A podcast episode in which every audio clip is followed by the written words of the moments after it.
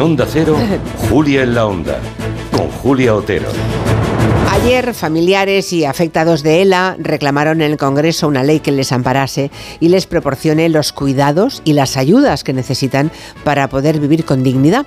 Fue una cita a la que acudieron los portavoces de salud de los cinco grupos mayoritarios, también el ministro Pablo Bustinduy, que se comprometió a reformar la ley de dependencia. Es un consuelo de momento insuficiente para los enfermos de ELA, a los que se les prometió algo muy similar a la legislatura anterior, pero que hizo imposible cuando llegó el adelanto electoral.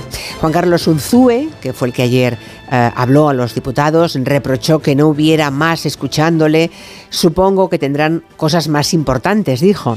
Pero no solamente hablamos de enfermedades como la ELA, también de las necesidades de las personas con cualquier tipo de discapacidad severa o las personas mayores, esas que según dijo esta semana la presidenta Ayuso se iban a morir de todos modos, como si tener cuidados adecuados no supusiera casi siempre la diferencia entre la vida y la muerte.